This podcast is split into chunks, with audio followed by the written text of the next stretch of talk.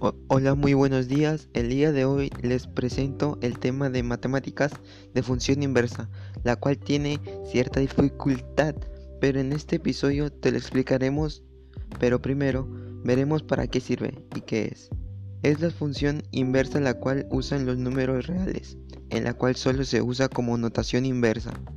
Pero para no complicarnos mucho, mejor y una mejor explicación de cómo desarrollar mi compañero Brandon Huerta explicará los pasos para realizar una función inversa.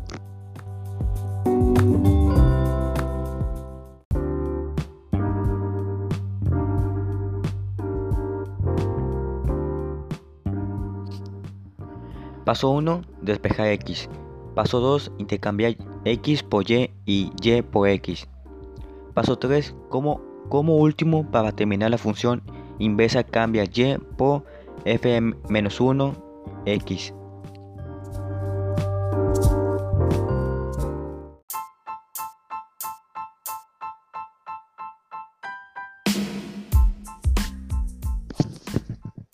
Bueno, ahí está una breve explicación de la función inversa. Gracias a nuestro compañero Brandon que nos ha ayudado hoy. Y bueno, eso es todo por el capítulo de hoy.